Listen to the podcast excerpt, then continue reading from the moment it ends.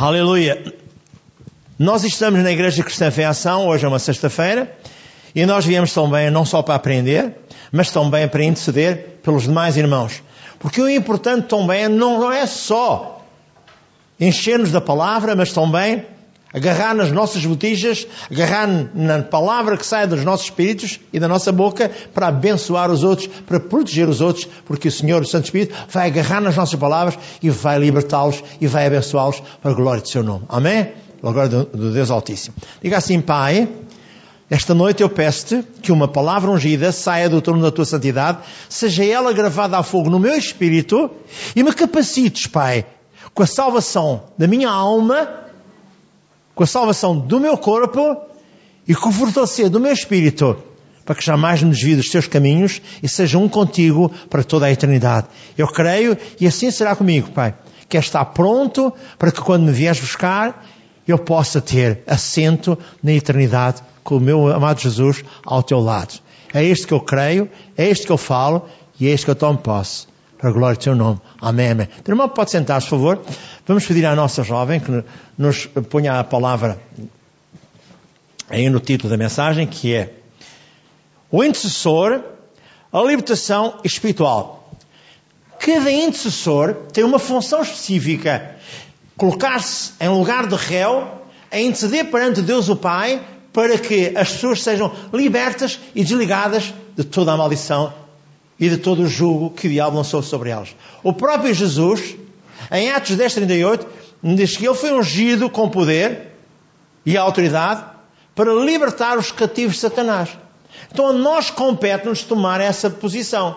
E vamos ouvir hoje o nosso Deus e Pai declarar uma vez mais, através do Velho Testamento, que Ele procurou pessoas para serem intercessoras. E também para que a salvação viesse sobre o povo de Israel e sobre nós, os gentios. Ele só encontrou um só encontrou o Senhor Jesus. Vamos ver tudo isto. Vamos então pedir à nossa jovem que se prepare para fazer toda a gravação, que ela está atenta, graças a Deus.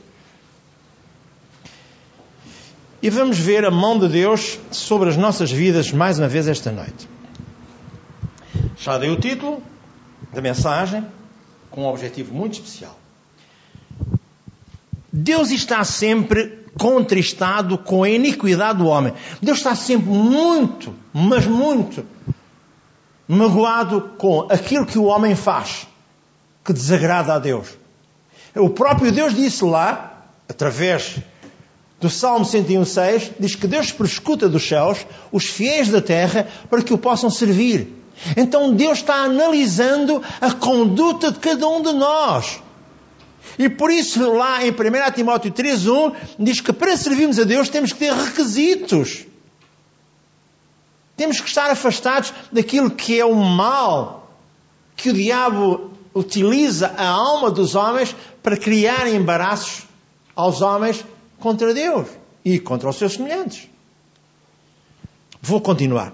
Em Isaías 59, versículo 4, Deus faz uma afirmação através do profeta Isaías.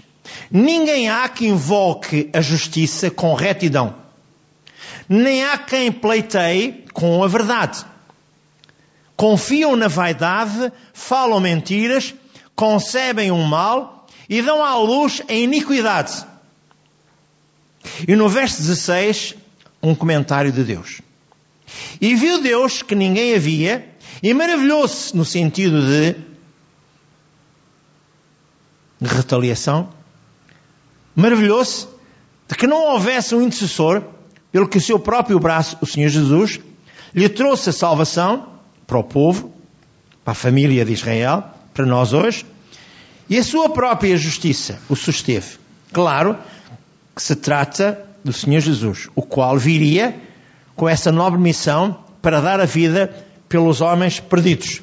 Já vamos mais à frente a olhar para o contexto 1 João 5,19, que diz claramente isto. Todo o mundo sem Deus jaz no maligno. Então, havia a necessidade de haver alguém que viesse a este mundo como cordeiro imaculado de Deus para resgatar o homem perdido. Recordam bem, lá em Êxodo 12, que foi morto o cordeiro para as diversas casas para que se barrasse as portas e os ombreios da casa para que o anjo da morte não entrasse. Jesus é o Cordeiro Imaculado de Deus. Nós fomos circuncidados no propósito do nosso espírito para servirmos o Altíssimo. O sangue de Jesus está barrado nas ombreiras do nosso coração.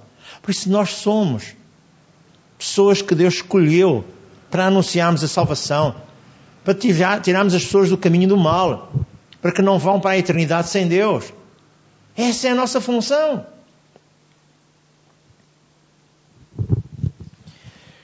A condição do homem sem Deus, como eu disse há pouco. 1 João 5,19. A Bíblia afirma: sabemos que somos de Deus e que o mundo inteiro jaz no maligno. Aquele que não recebeu Jesus como Senhor e Salvador jaz no maligno. A Bíblia diz lá em 2 Coríntios 5,19 que lá quando Jesus estava na cruz, o Pai estava lá com ele e disse: Cancelo todo o pecado do homem, daquele que recebe o meu amado Jesus e este feito que ele está a realizar. Há uma necessidade de receber Jesus como Senhor e Salvador. Por isso nós temos que alertar as pessoas que não têm Deus, que se não receberem Jesus, se não abrirem o seu coração para que Jesus entre e faça parte da vida deles, nunca vão para a eternidade com Deus. É esta é a verdade bíblica. É a nossa função, é ajudar os outros. Compete à Igreja, o corpo de Cristo, interceder pelos perdidos, como se lê em Romanos 8,34. Jesus está à direita de Deus o Pai a interceder por nós. Jesus afirmou em João 14,12: Eu vou para o Pai.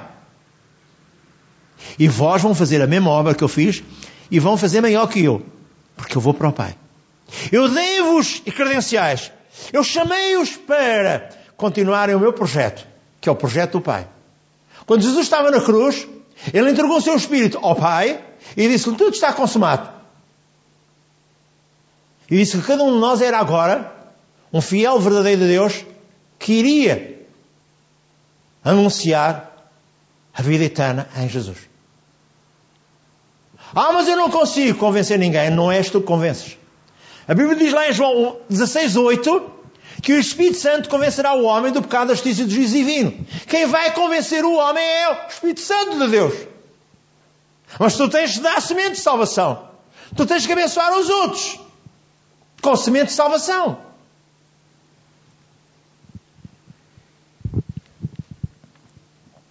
Chamados para interceder por crentes e descrentes.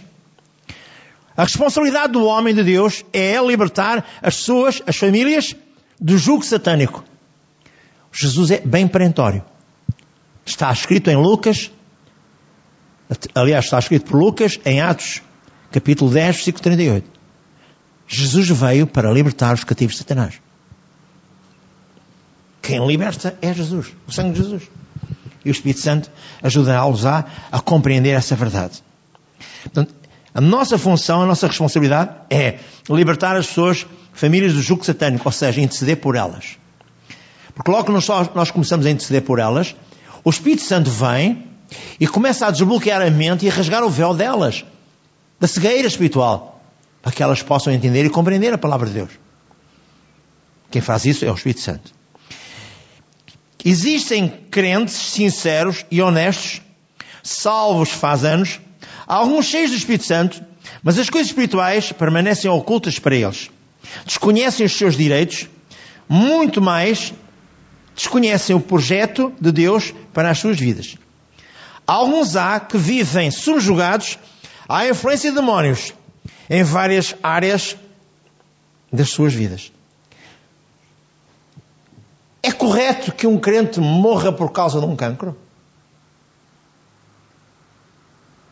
É correto que um homem de Deus morra com o Covid-19?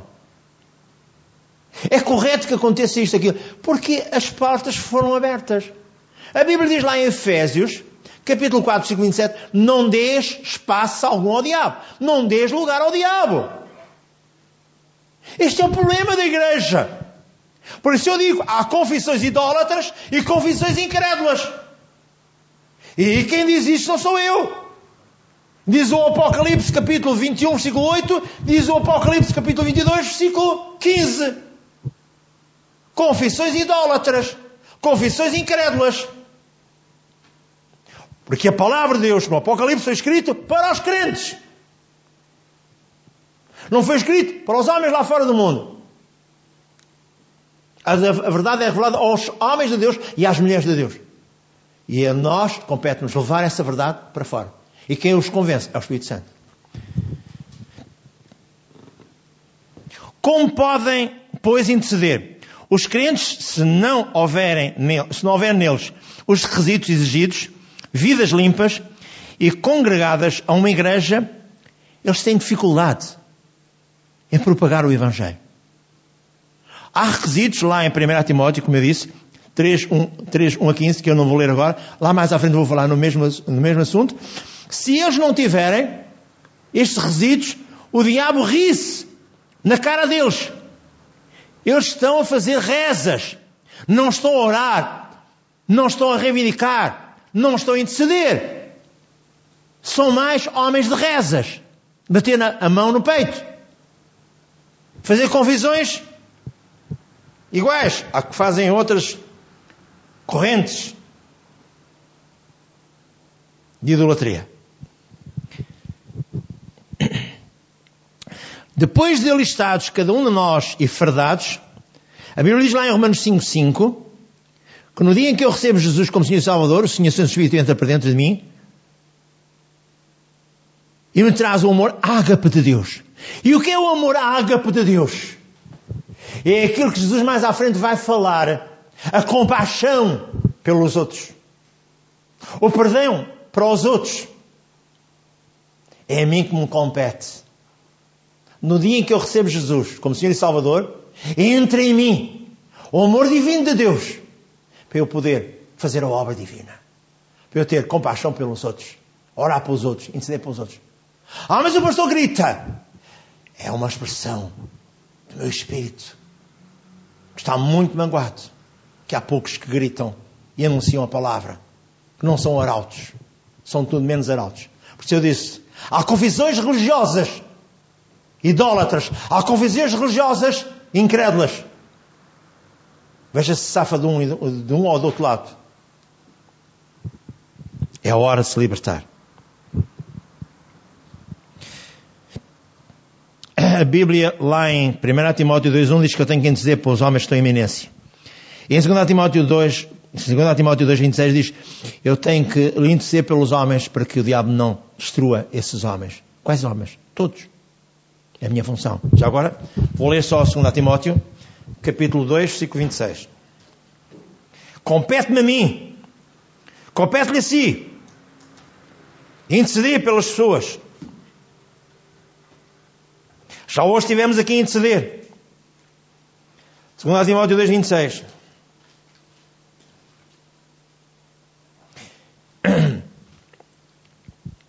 Aqui diz no versículo 24: E ao servo do Senhor não convém contender, mas sim ser manso para com todos, apto para ensinar, sofredor, instruindo com mansidão os que resistem a ver se porventura Deus lhes dará arrependimento para conhecerem a verdade e tornarem a despertar desprendendo-se dos lábios do diabo, em que à vontade do diabo estão presos. O diabo só entra na vida de um homem e de uma mulher quando ele anda em desobediência à palavra de Deus. Agora entenda o que eu estou a pregar.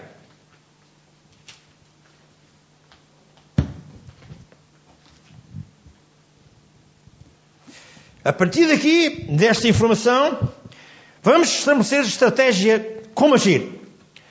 Primeiro, entrar em ação com alerta constante. Temos de romper a influência que certas caixas diabólicas têm na vida dos nossos semelhantes. Segundo, há direitos de aliança com Deus que as pessoas, mesmo crentes, desconhecem e vivem debaixo de influências demoníacas que os oprimem. Aperceba-se e tome notas, ou registre. Vivem doentes, crentes, vivem no real da pobreza, vivem na ignorância dos seus direitos, morrem sem nunca terem conhecido a vitória ou o sucesso. O que é grave. Vivem escravizados por Satanás.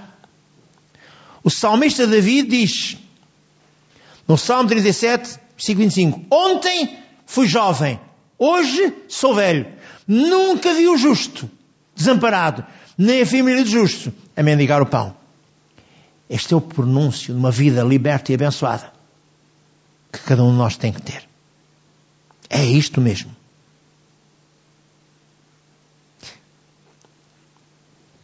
O rasgado véu da cegueira espiritual tem a ver com a vida eterna que nos está proposta em João 5, 11 a 13. Diz que quem tem Jesus tem a vida eterna. Quem não tem Jesus não tem a vida eterna. O próprio Jesus disse: Eu sou o caminho, a verdade e a vida.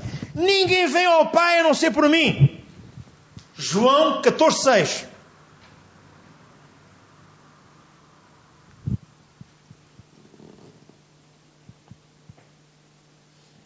Todos os homens têm direito à vida eterna e à vida vitoriosa em Cristo.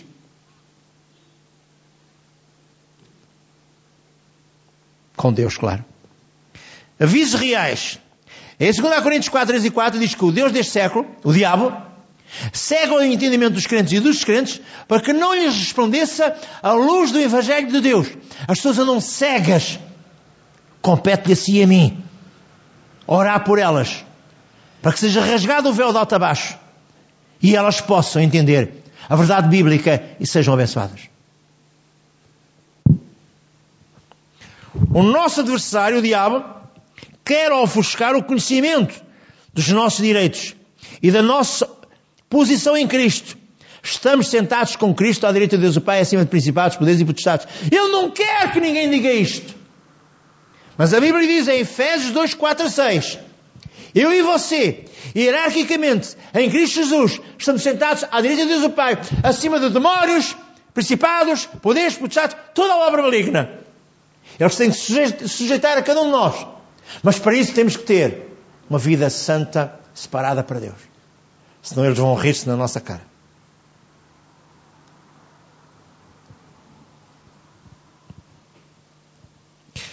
Em João 12 diz: Fomos feitos filhos de Deus. Em 2 Coríntios 5,17 diz que a natureza divina de Deus está em nós. Agora somos uma nova criatura. As coisas já passaram, isto tudo seja novo. Esta é a verdade bíblica. Em 2 Coríntios 5,21 diz que fui feito justiça divina. E em Romanos 5,17 foi colocado em mim o dom da justiça, ou seja, a ousadia e o poder para eu orar com a autoridade para repreender os demónios e tudo aquilo que se oponha ao meu caminhar com Deus e ao meu interceder perante os outros. Reinaremos por um só, já em vida. Romanos 5,17 diz que o dom da justiça está em nós, para reinarmos desde já em vida. Então você não tem que ter medo. Você bate o pé ao diabo e ele tem que se ausentar de si, da sua casa. Quando entra na sua casa, mesmo de noite, você diz: A paz de Deus esteja nesta casa, e o Senhor sejam connosco, e os anjos de Deus se acampem ao redor desta casa. Eu vejo a glória de Deus na minha vida, na minha casa, na minha família. É assim que lhe compete. Pastor, eu não sei falar assim. Ouça várias vezes o CD que vai ouvir, vai que está a, ser, está a ser gravado. Ou então vá à internet. Vamos continuar e vamos observar o seguinte. Requisitos de um verdadeiro intercessor. Vem lá em 1 Timóteo 3, 1 a 15. Vida em dia com testemunho. Eu não vou ler tantas coisas. Sou capaz de não ter tempo para tudo. Mas posso ler só em uma entradazinha devagarinho até ao 6 ou 9, já vou ver. 1 Timóteo capítulo 3, é só porque o tempo foge, voa. Estou aqui a folhear. Eu já tive dificuldades. Eu já fui gago. Já tive um monte de coisas. Eu queria dizer uma poesia, não era capaz de dizê-la. Eu gaguejava. Não penso que desde miúdo Recorda-me com 3 anos de idade, havia uma bruxa em Vila Mil Fontes, que mal eu estava sentado numa porta de, um, de uma tia minha, de uma avó minha, ela lançava-me logo um olhado e eu ficava adoentado. Felizmente a minha avó era uma mulher de Deus e a minha tia também. 1 Timóteo, capítulo 3, muito elas tiveram que orar por mim. Já tinha a marca de Deus na minha vida. Já tinha sido um chamado por Deus. Com três anos de idade. Esta é a palavra fiel. Se alguém deseja o episcopado, ou seja, anunciar e andar na caminho da verdade, excelente obra deseja. Convém, pois, o bispo, que o bispo seja irrepreensível. O bispo é um, um, um homem que supervisa a palavra de Deus em algumas igrejas. Convém, pois, que o bispo seja irrepreensível, marido de uma mulher, vigilante, sóbrio, honesto, hospitaleiro, apto para ensinar, não dado ao vinho, não espancador, não cobiçoso, torpe de ganância, mas moderado, não contencioso, não avarento, que governe bem a sua própria casa, tendo os seus filhos em sujeição, com toda a modéstia, porque se alguém não sabe governar a sua própria casa, terá cuidado da igreja de Deus? Não neófito, não um novato qualquer, como eu já ouvi em algumas igrejas onde pensei. Ah, qualquer um serve para servir a Deus, mas não para estar à frente de uma igreja. A Bíblia é bem clara. Eu não estou a inventar nada. Não neófito, para que não se sobrevivendo, não caia na condenação do diabo. Convém também que tenha bom testemunho dos que estão de fora, para que não caia em afronta de um laço do diabo. Pois continua. Os diáconos e tudo, tudo, toda a gente tem que ter um requisito para servir a Deus. Eu vou continuar, mas é bom que se leia de vez em quando algo, para que toda a gente tenha noções corretas. Numa intercessão de guerra contínua, o que prevalece é o amor, igual à compaixão que Jesus teve por os demais, que não os podia ver sofrer. Uma intercessão bem-sucedida tem de ter como expoente máximo o amor. A Bíblia diz lá em Gálatas 5,6: a fé opera pelo amor. Vivemos numa família que é o corpo de Cristo. É a família do amor. O amor é o expoente máximo, a base de toda a vivência cristã. Aqui, no meio do universo dos homens, a lei do amor, como Jesus disse em João 13, 34 e 35. Um novo mandamento vos dou, que vos ameis uns aos outros como eu vos amei. Se vos amardes uns aos outros como eu vos amei, todos vão reconhecer que sois meus discípulos. É. O próprio Jesus afirmou em Mateus 5, 44 e 45: Amai os vossos inimigos, bem dizer aqueles que vos maltratem e orai por aqueles que vos perseguem. Mateus 5, 44 e 45. 1 João 3, 1 diz: Vede que grande amor nos tem concedido o Pai ao ponto de sermos chamados filhos de Deus. Em Romanos 5,8 ele diz claramente, o próprio Paulo diz, que Deus nos amou quando nós ainda éramos pecadores. Ele não, não olhou a nossa condição. Pessoas penalizadas. Ele desejou libertar-nos e amar-nos e colocar em nós a nova natureza. Ele transformou o espírito adâmico num espírito recriado, semelhante ao de Jesus. Aleluia. Compaixão é a dor perante o mal alheio. A compaixão de Jesus levava a curar os enfermos. Mateus 14, 14, viu a multidão e compadeceu-se e curou os seus enfermos. A compaixão de Jesus, em Marcos 1, 40 a 41, limpou os leprosos. Jesus moveu-se de íntima compaixão e chorou quando estava com Marta, Maria e Lázaro estava no sepulcro. E ele questionou-os.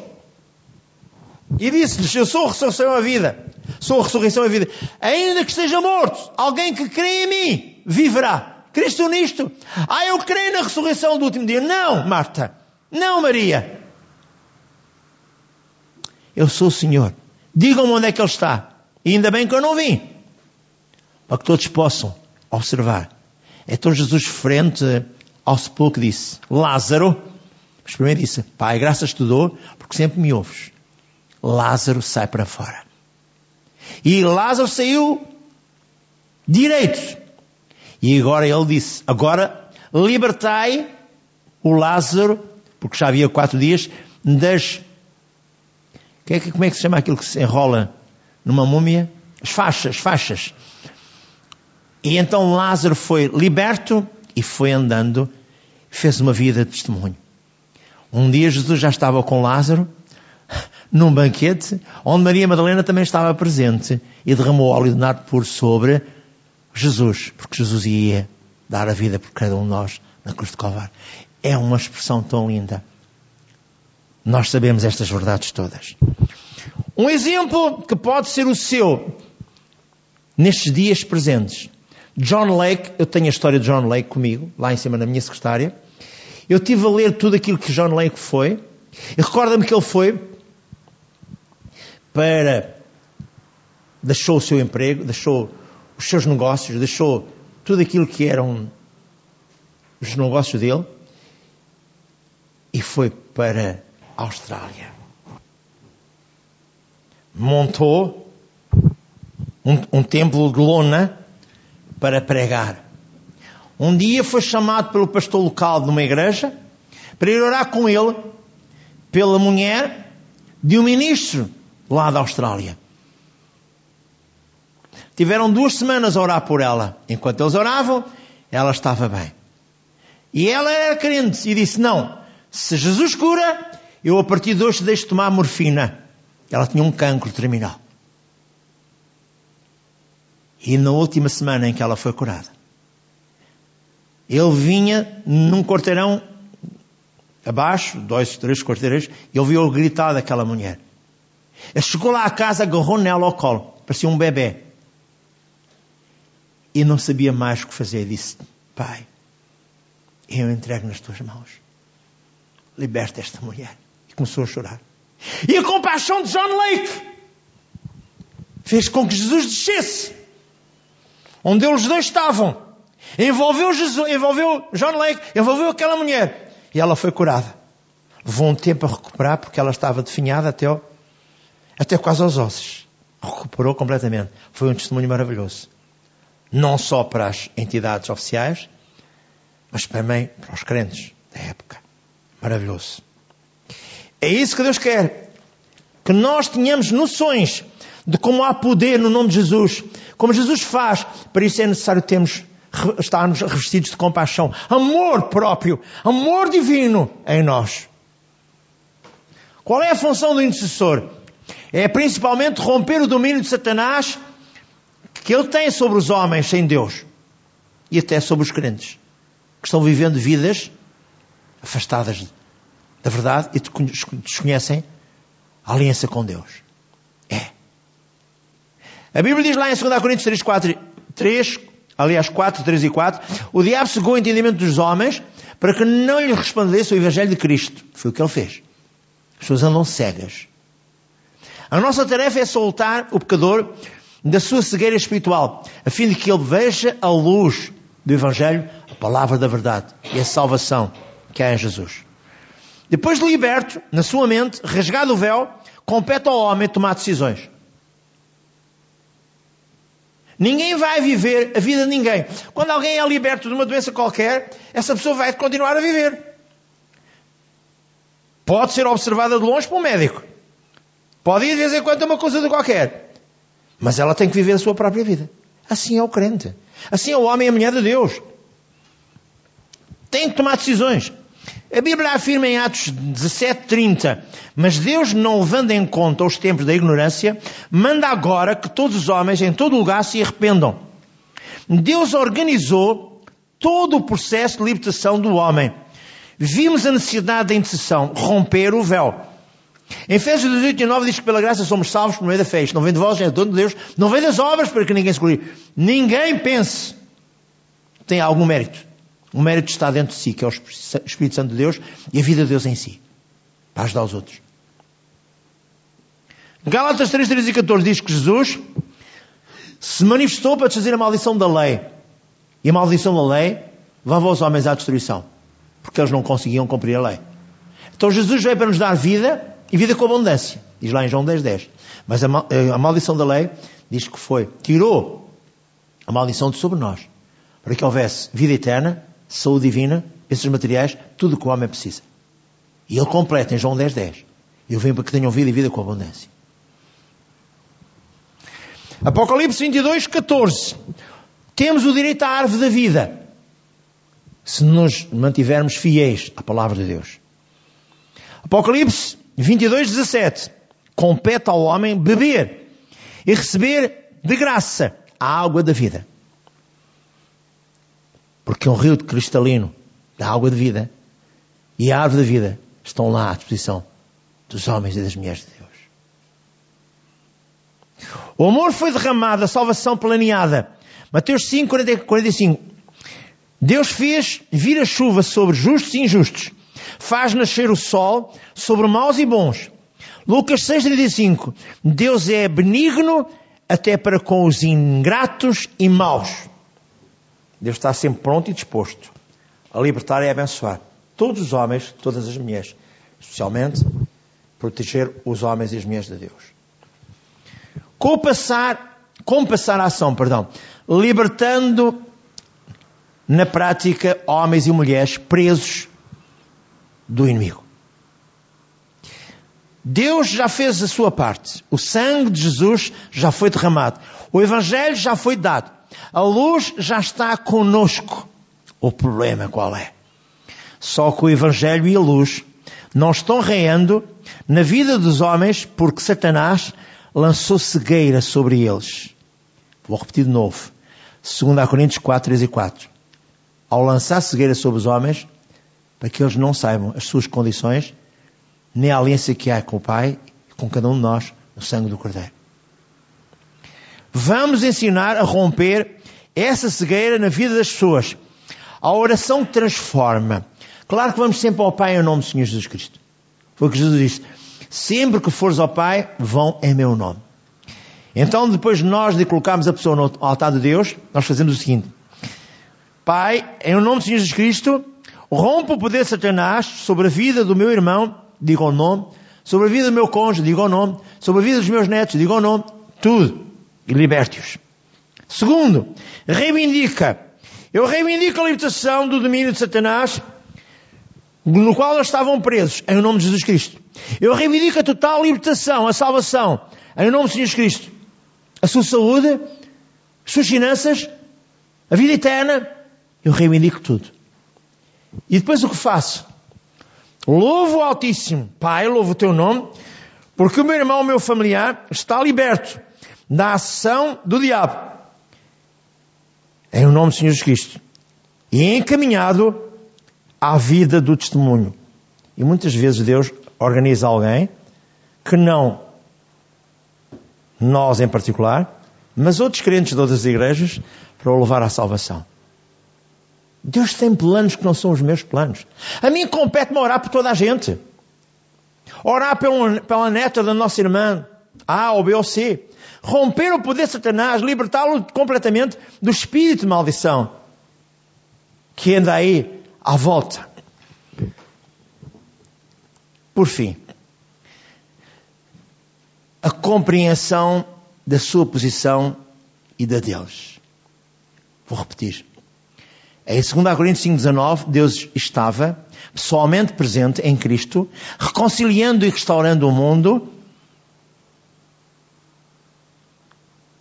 favor dos homens.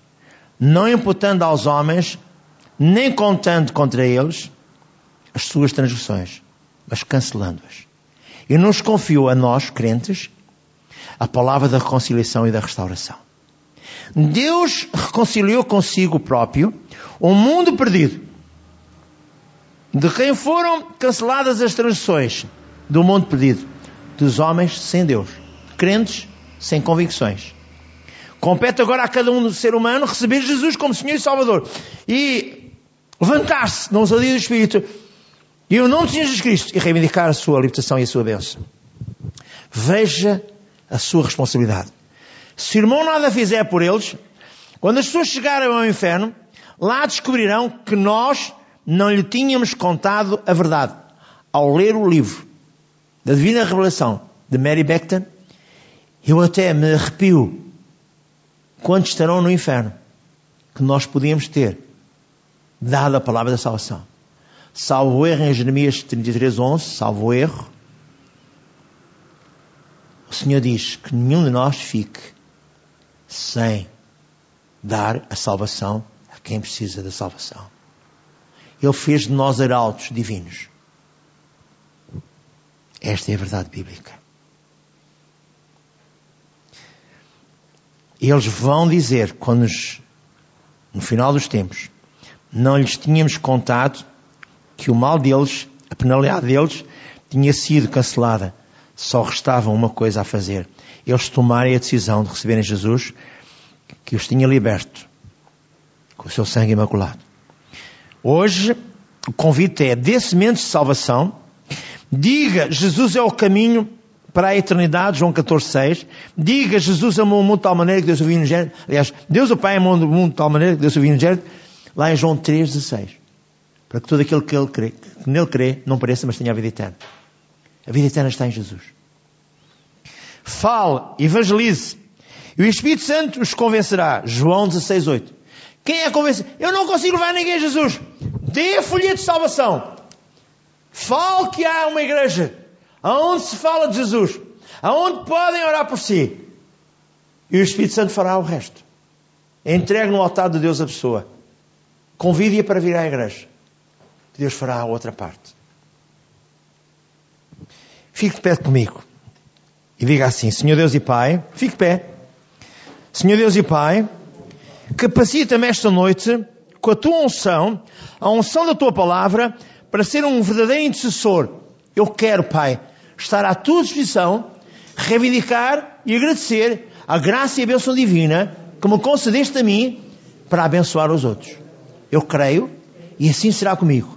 Eu recebo essa graça, essa unção, esse poder para me colocar na brecha e reivindicar a libertação da minha casa, da casa dos meus filhos, da casa dos meus netos e da casa dos meus irmãos.